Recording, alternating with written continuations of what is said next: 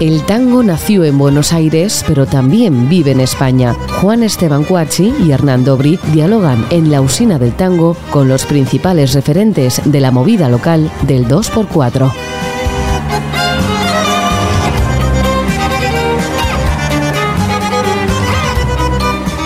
Hola, bienvenidos a una nueva emisión de La Usina del Tango. Hoy nos acompaña una violista argentina, oriunda de la provincia de Córdoba. Comenzó sus estudios musicales con su padre Néstor, Álvarez para proseguir con Humberto Carfi, Alberto Lepagui y José Bondar. Es egresada de la International Music Menuhin Academy, realizó el máster en el Conservatorio de la Svizzera Italiana, ganó una beca en el Instituto Internacional de Música de Cámara de Madrid. A los 18 años ingresó en la Orquesta Sinfónica de Córdoba, donde hizo su primera experiencia profesional. Fue solista adjunta de viola de la Orquesta Filarmónica del Teatro Colón de Buenos Aires, la Camerata Bariloche y la Orquesta Sinfónica Nacional Argentina. Ha colaborado con la Sinfonieta de Luzán, con la Orquesta de Cámara de Casais y Oeiras y la Orquesta del Gran Theater del Liceu de Barcelona. Ha formado parte del Cuarteto Petrus, del Cuarteto Quinquela, del Ensamble Instrumental de Buenos Aires, de la Camerata Bariloche, de la Camerata Lisi. Actualmente se desempeña como solista de viola de la Orquesta Nacional de España, forma parte de La Máquina del Tango. Hoy nos visita en la Usina del Tango Silvina Álvarez. Muchísimas gracias por estar hoy con nosotros. Muchas gracias por la invitación. Bienvenida, Silvi. Gracias. ¿Cómo estás? ¿Bien? Muy bien. ¿Sí? ¿Vos? ¿Qué tal? ¿Cómo te trata Madrid? ¿Qué haces acá en Madrid? ¿Qué hago aquí en Madrid? Bueno, proseguir mi vida, supongo. Eh, me vine hace cuatro años por segunda vez. Había estado antes estudiando y había pasado por Madrid, luego me fui a Suiza, luego me fui a Portugal, después volví a Argentina, quise volver para estar allá, eh, dar clases, un poco transmitir todo lo que había aprendido acá, transmitirlo allá que siempre hace muchísima falta. Y bueno, pasaron 8 o 9 años y siempre me picó Madrid, siempre dije, mi lugar en el mundo es Madrid. Me encanta Buenos Aires, amo Buenos Aires, pero mi lugar en el mundo sentía, siempre supe que era aquí. Y entonces en el 2019 decidí eh, venir, venir un año a probar, a ver si había algún lugar en donde pueda desarrollar ese lugar en el mundo. Y bueno, ahí entré en la Orquesta Nacional de España y ahora estoy ahí con mi puesto fijo y también tengo la suerte de poder tocar en tu grupo, en la máquina del tango, que es como un poco calmar la, cuestión de tanta nostalgia que te produce estar lejos, ¿no? Entonces, bueno, poder tocar tango acá significa estar cerca también de alguna forma. ¿Y cómo es esa adaptación entre venís de, venís de lo que se conoce como la música clásica y pasar al tango con, códigos que por ahí difieren entre uno y el otro. Y es, es muy complicado y es un aprendizaje constante de escuchar a gente que de verdad tiene como naturalmente esos shades o ese, ese toque más de música popular que a nosotros nos falta y lo digo como, como una falencia, ¿viste? De, de los músicos que tenemos formación clásica que a veces podés eh, poner un poco de lo clásico en lo popular y también puede que sume en algo, pero te falta, digamos, la parte de impregnarte de, de, verdad del estilo. Entonces, me parece fundamental, digamos, para, para lograr esa adaptación, que no sé si la he logrado, eh, creo que, es un camino que, estoy ahí. Em, eso, escuchar a los que, a los que saben, por ejemplo, Juan o, mm, músicos eh, que han tocado toda su vida tango. Pero vos en Argentina participabas de cosas que tenían que ver con el tango, con la música argentina o no?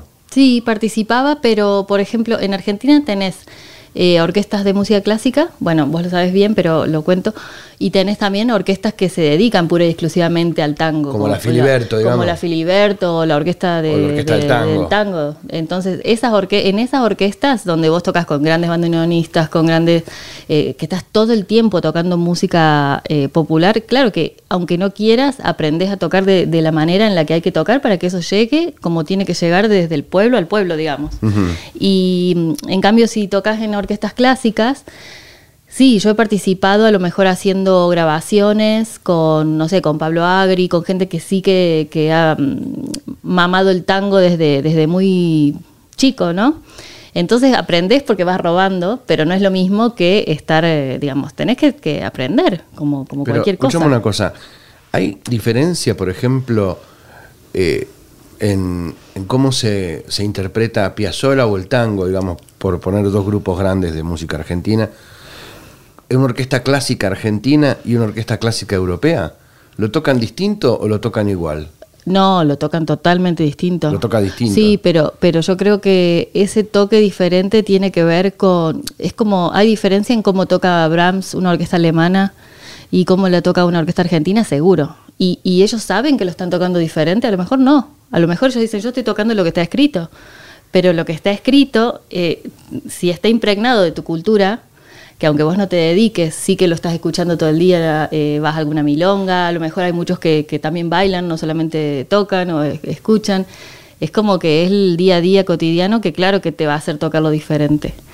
Entonces, claro, las orquestas europeas son tan dogmáticas en cuanto a ritmo, a todo, que a lo mejor, claro, falta un poco ese, ese salirse de lo que está escrito, que es lo que nosotros tenemos un poquito más porque lo, ten- lo estamos escuchando.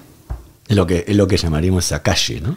Claro, la- el, el- sí, el- el andar sí. por, por Buenos Aires, ¿no? Claro, Eh, pero que, estoy tango. segura que a nosotros nos falta tocando música. Sí, un vals de, un, un vals de Pero, Strauss, ejemplo- ¿no? Que no lo ejemplo- tocaríamos como, Claro. como en Viena. Claro. Pero por ejemplo, claro. esto ya es una pregunta personal, la podemos hacer fuera del programa también. ¿Qué diferencia, ¿Qué diferencia encontrás entre una orquesta europea, por ejemplo, que toca un repertorio de música clásica eh, y una orquesta argentina? Sin desmerecer, ¿no? Eh, porque no tiene que ver con el desmerecimiento de una cosa y la otra. Lo que pasa es ¿Vos que viviste hay- esa situación de llegar a una orquesta europea y tocar, no sé, el- la quinta de Mahler y decir, wow, mira, estos tipos lo tocan distinto? Ah, me hablas de la música clásica, La música no clásica. de la música popular. No, la música clásica.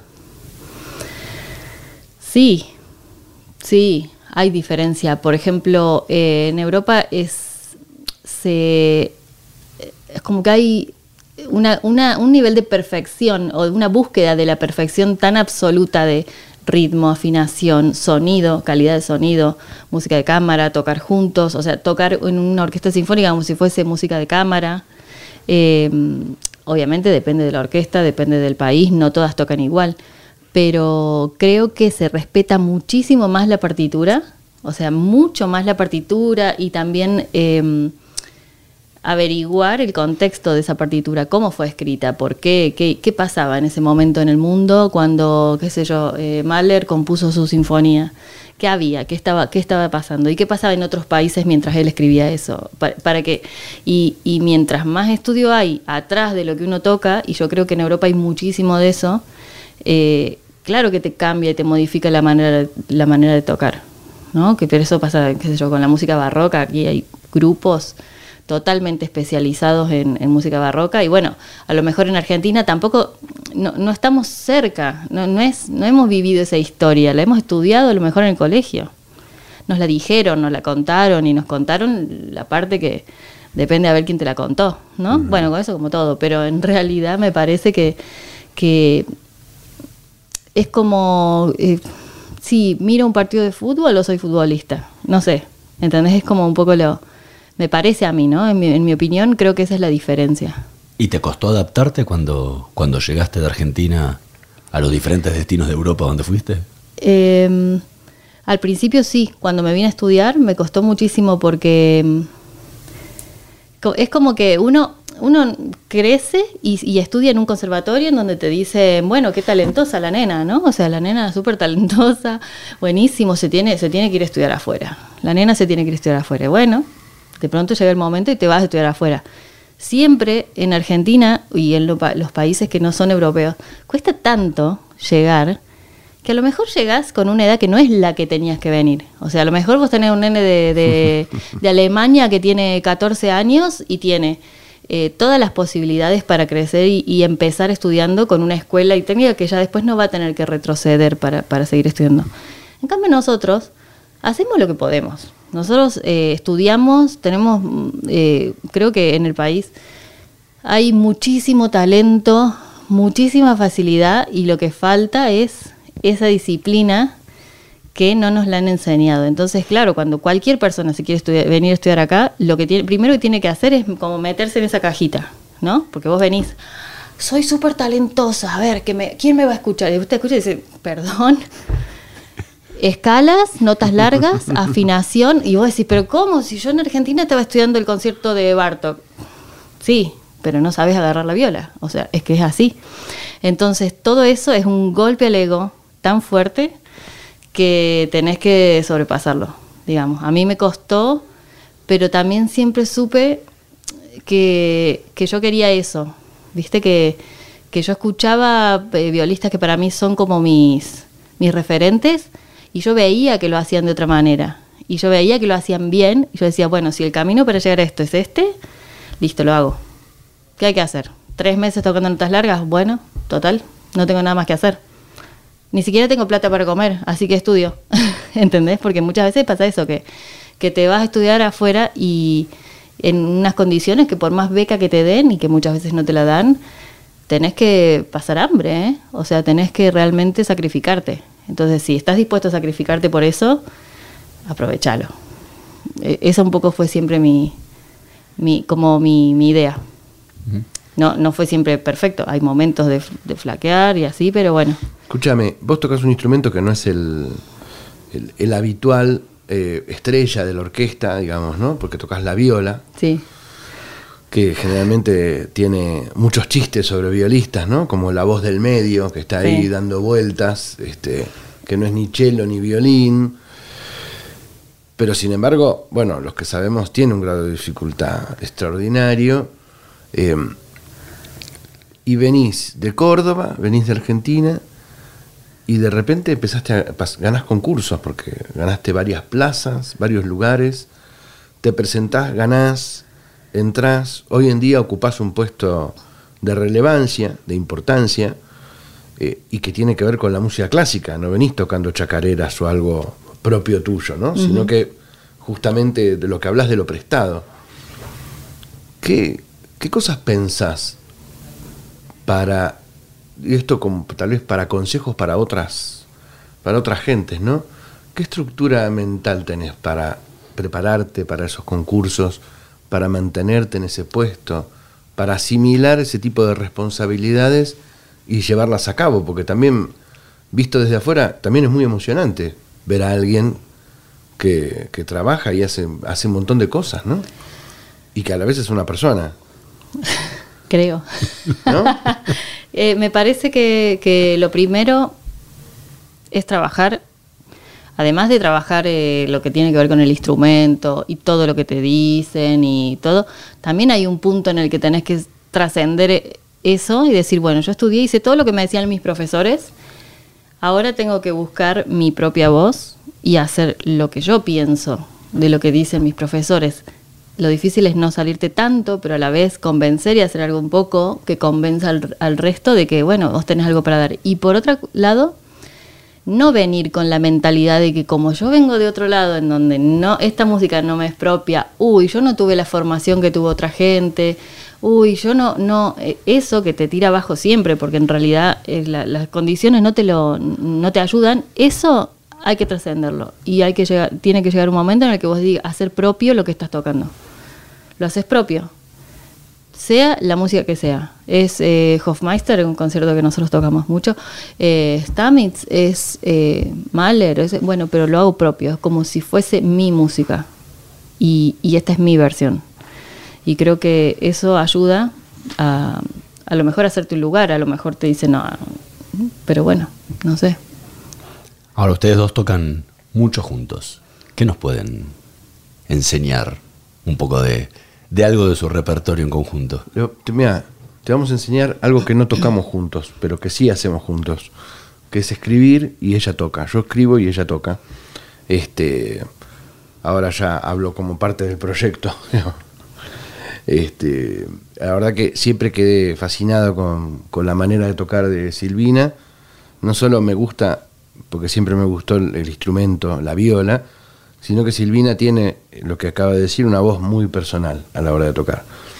Eh, fui a tocar a Buenos Aires, armamos una orquesta sin violines, con violas, este, donde Silvina era la, la concertina de, la orquesta. Eh, me propuso que le escribiera algo, ¿no? Así fue, ¿no? Me propusiste que te escribiera algo para viola sola. ¿Era así? Sí, te- eh, al- a los 15 días de tu concierto tenía que tocar un concierto con la Orquesta de Rosario. Ah, es verdad. Y yo necesitaba tocar, o quería tocar algo de bis, que no sea lo típico que siempre se toca, ¿no? Que se toca una, algo, una obra cortita, pero que es clásica. Y, y bueno, justo toqué con él, me encanta cómo compone, me encanta cómo toca y todo eso, no hace falta aclararlo. Pero eh, digo, Juan, entonces me pidió que le escriba algo. Entonces yo un día, una noche, más que un día, una noche le escribí una cosa y se la mandé. Se la mandé súper tarde aparte. No sé, como a las 3 de la mañana se lo mandé. Apagué el teléfono, me fui a dormir y cuando me levanté el otro día a las 9 de la mañana, a las 11 de la mañana, ella me- ya me lo había grabado. Me lo había mandado grabado. Y eso quedó y se llama Cromado 1. De eso hay, hay varios cromados que tenemos un proyecto de, de grabarlos, ¿no? Y de editarlos y, y esas cosas. Así que creo que ahora Silvina Álvarez va a tocar el cromado número uno, ¿verdad? el cromado número uno. Que es para solo de viola. Ok. ¿Querés decir algo de esta obra? Que es una porquería. Tiene rueditas la. Esta obra, bueno, no, cuando él me la mandó, eh, yo dije, bueno, se la voy a grabar para ver si es como más o menos así. Digo, Juan, ¿es, es más o menos así? Y, y creo que fue la mejor versión. Mira, vos sabés que después lo, grabé, lo grabamos, lo grabé en estudio, todo, y nunca logré que salga como salió esa mañana que le grabé la segunda vez que lo leí. Esa Y naturalidad. no porque sea fácil, ¿eh? No porque sea fácil, sino porque... Y la no sé. frescura por ahí, ¿no? No sé, no, no, no me preguntes qué pasó, pero pasó. Así que bueno. Voy a sacar este. Dale. Silvina se está sacando la ropa en el estudio. Dijo, me voy a sacar este. Ah, no va filmado. no, no va filmado. Vestite, vestite. Ah, bueno.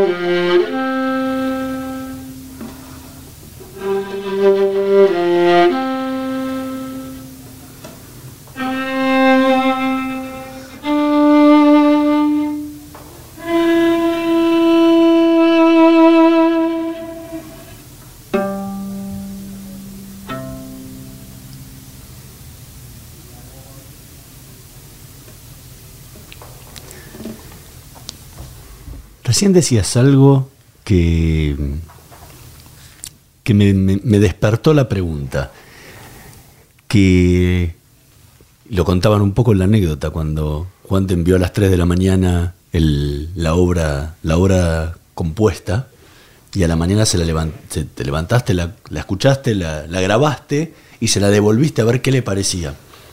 ¿Cómo es esa experiencia para alguien que en general sigue el repertorio clásico de poder interactuar con el autor y poder preguntarle si esto es así?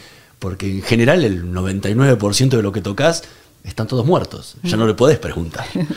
Tenés que leer lo que dijo uno. Digo, ¿cómo es para el, para el músico, para el intérprete, la posibilidad de, de poder interactuar con el autor?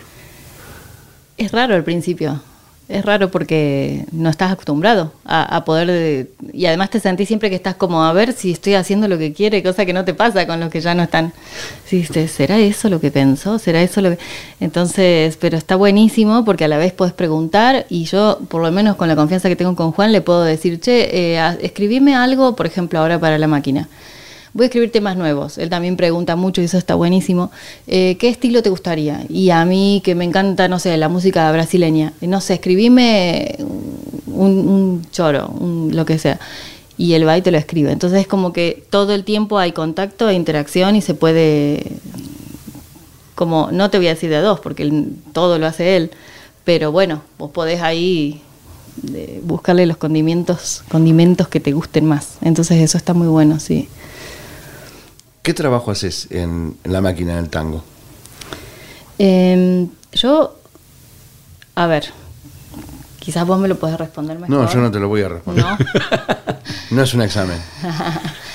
yo hago el rol, un poco el rol. Yo creo que lo que hago es como un rol similar al que haría en otro en otro grupo un violín, que es el, el rol de a veces muchas veces la melodía y y bueno, con, esa, con, con, la, con el desafío que implica intentar con la viola lograr un montón de colores que no, no le son naturales, ¿no? Me parece que eso. ¿Y sentís que tiene tango lo que haces? ¿Con la máquina del tango? A veces sí, otras veces cuando me escucho, pero bueno, también soy muy crítica. cuando me escucho digo, digo, no, pero necesito acá meterle más mugre, más, viste, como más ah, esto, y, pero después lo intento y, siempre te sale el clásico, viste, la búsqueda de mm, lo pulcro y lo no sé qué. Entonces, siento que un poco de tango tiene porque, porque escucho mucho tango y a la vez también siento que hay mucho más que, que siempre se puede buscar. Para los, para los que no conocen tanto, ¿cómo se inserta la viola en el tango? Em, ¿Cuál es el rol que cumple? Porque recién decías que en la máquina cumple el rol del, vendría a ser el del violín. Sí, porque no hay, no hay muchos compositores que, se atrevan o, acepten ese desafío que también lo es para ellos, no, solamente para el que toca, ¿no? Em, siempre se ha usado como lo fácil el violín y también, o por ejemplo una orquesta en donde a lo mejor hay una viola, pero que no te hace la melodía, la viola hace el ritmo. Entonces, cómo se inserta mm, así, así como, oh, lo voy a hacer. ¿No? lo voy a hacer y Juan también, vamos, vamos, vamos con eso. Eh, creo que a él eh, le gusta mucho el sonido de la viola, que no es tan estridente como el violín, y a mí eso también me gusta. Entonces, bueno, desde ese lugar a lo mejor puede hacer como un, se puede hacer un mix entre lo que sería un violín y un cello y buscar tanto. Sí, yo escribo para los músicos, no escribo para, para los instrumentos. O sea, si bien me gusta la viola o me gusta el violín, en verdad, más que la viola me gusta como toca Silvi. Entonces, está escrito para ella. Ella no cumple la función del violín, sino que cumple la función de ella. Y si mañana ella no está, bueno, por ahí lo reemplazo con, no sé, con una tuba, qué sé yo, me da igual. No tiene que ver con el, con el timbre en sí, porque ese timbre y esa forma que tiene ella de tocar, como otros músicos que conozco, que, adoro y quiero, como no sé, Pablo Agri, por ejemplo, bueno, no tiene reemplazo. Por eso cuando fuimos a tocar a Buenos Aires, que armé esa orquesta sin violines, era porque era sin Pablo ese concierto. Entonces, si no estaba Pablo, no había violines, ¿viste? No. es, es mi idea de la música, ¿no? Que, que pasa por, por- por las personas que la hacen. Si no, no existe. Está buenísimo. ¿Y qué te atrajo del, del sonido de la viola? ¿A mí? Sí. Mm, el timbre, me- siempre me atrajo mucho el, el timbre de que, que muchos dicen que es muy cercano al alma o al corazón, eso, o sea, yo lo siento que vibra mucho con mi, con mi, conmigo, ese, ese tipo de sonido. Yo eh, empecé, creo que un año, habré tocado el violín eh, o dos máximo, ¿no? Pero no, nunca me gustó y, de hecho ahora si agarro un violín tampoco le puedo sacar buen sonido. O sea, no, no, es algo, no me identifico con el, con el tipo de sonido del violín, me encanta el violín bien tocado, pero yo no me identifico.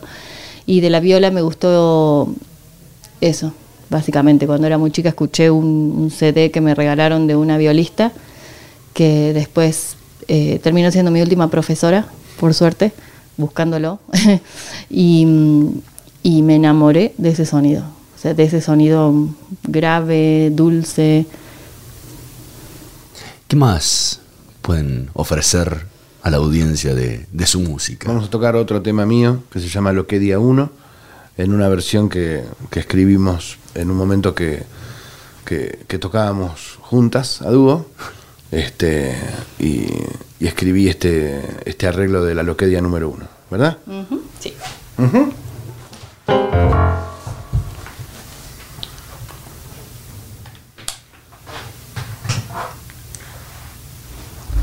Siamo?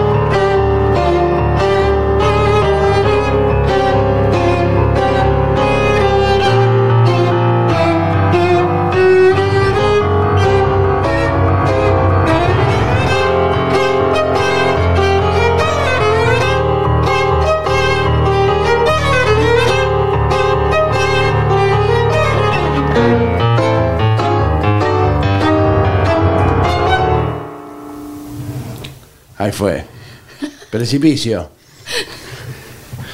Sin ensayar, nada, sí. Eh, pero ella es así. Hace poco te decía, viste, un día estábamos en Rotterdam en un congreso de violistas y nos fuimos a tocar a Bruselas eh, con el coche. Habíamos calculado que tardábamos dos horas, tardamos como cuatro.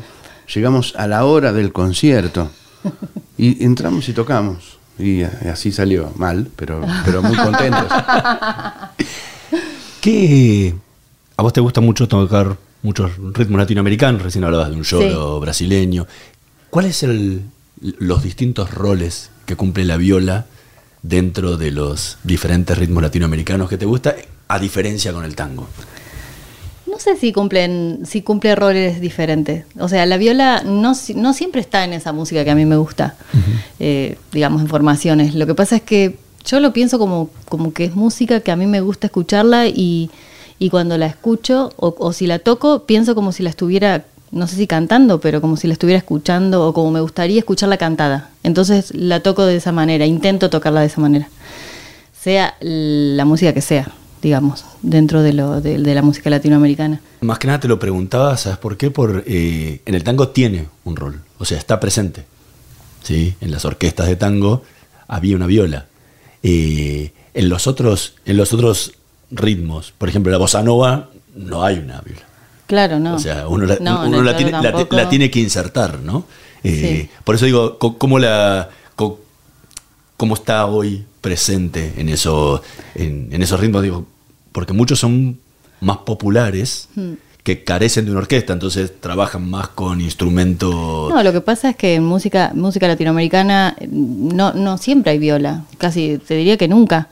Eh, por ahí podés encontrar una viola más en música balcánica o en música, no sé, viste, de, eh, más popular de otros, de otros países, pero Latinoamérica nunca desarrolló, de, de, hecho la viola es un instrumento que se está desarrollando a partir del siglo XX incluso en lo clásico. Hay muy pocos conciertos, por ejemplo, periodo romántico no tenés un concierto para viola escrito em, específicamente para la viola. Era todo para el violín, para la flauta, para el, eh, para el cello. Entonces la viola es un instrumento que se está descubriendo ahora y empezás a tener diferentes sonidos, diferentes tamaños de viola, diferentes chicos jóvenes también que salen a tocar y están empezando a poner un rol quizás en diferentes músicas que no existía. O que está todo por hacer. ¿Tocás tango con alguna otra agrupación acá en España? ¿Probaste de tocar con músicos de tango? Quiero decir, vos en Buenos Aires pertenecías a esa elite de los músicos que tocan bien y cuando se armaban orquestas, cuando se armaba Pablo Agri, siempre me habló de vos, ¿no? Cuando iba, como cuando fue Avia Vital a tocar allá, vos participás. Este, Juan Pablo Navarro, que es otro animal del tango, también siempre habla muy bien de vos. Cuando llegaste acá, ¿encontraste músicos de tango con los cuales tocar? ¿Tenés mm, algún proyecto? ¿Participaste? ¿Viste algo? ¿Qué te pareció? ¿Cómo lo sentís? En, en, España no, tampoco busqué, la verdad, tampoco busqué demasiado. Eh, sí te puedo hablar de amigos, eh, que son amigos casi de la infancia, como, qué sé yo, Sergio Menem, o gente que conozco de, de Argentina y que de pronto están acá y hemos tocado alguna vez pero no en formación de un grupo ni con un proyecto. O sea, yo llegué ya eh, tocando con voz en dúo y después, bueno, se formó la máquina y, medio que toda mi parte popular está volcada ahí en este momento porque tampoco tengo demasiado tiempo con, la orquesta que acá sí que se, hay muchos conciertos semanales, o sea, en Argentina por ahí era más relajado, pero acá tengo tres conciertos semanales con programas diferentes cada semana no me da Y tenés una gran responsabilidad también dentro de la orquesta. Y tengo alumnos y todo, claro. Entonces, claro, no me da la vida. ¿Cuál es el trabajo? ¿Cuál es el trabajo de una primera viola? Eh, tenés que, por un lado, y por un lado cada, programa tenés que preparártelo como si fuese un concierto porque es así. Eh, siempre tenés solos, tenés que un poco ser la persona de donde se apoye toda la sección, o sea, toda la fila tiene que saber que si tienen un problema o que si hay algo que falla, sos vos la que tiene que salir ahí a, defender o a, tratar de, Sos un poco la, la, responsable de cualquier cosa que pueda suceder de, entre esas 13 personas, digamos. Eh, lo cual no significa que sos la única responsable, pero sí que si hay que, hay que decidir algo, te van a preguntar a vos. Bueno, no soy la única, somos dos, por suerte. Entonces, es entre dos la cosa y, también los demás están muy partícipes, pero bueno, ese sería un poco el, el trabajo. Silvina Álvarez, muchísimas gracias por habernos acompañado en, esta emisión de, la Usina del Tango. Fue realmente un placer escucharte contar todo lo que, todo lo que, lo que tenés para contarnos sobre tu carrera y además escucharte tocar fue un, placer enorme también. Muchísimas gracias por la invitación. Gracias por venir, Silvia. Gracias. Nosotros nos vamos a reencontrar en la próxima emisión de la Usina del Tango. Nos vemos.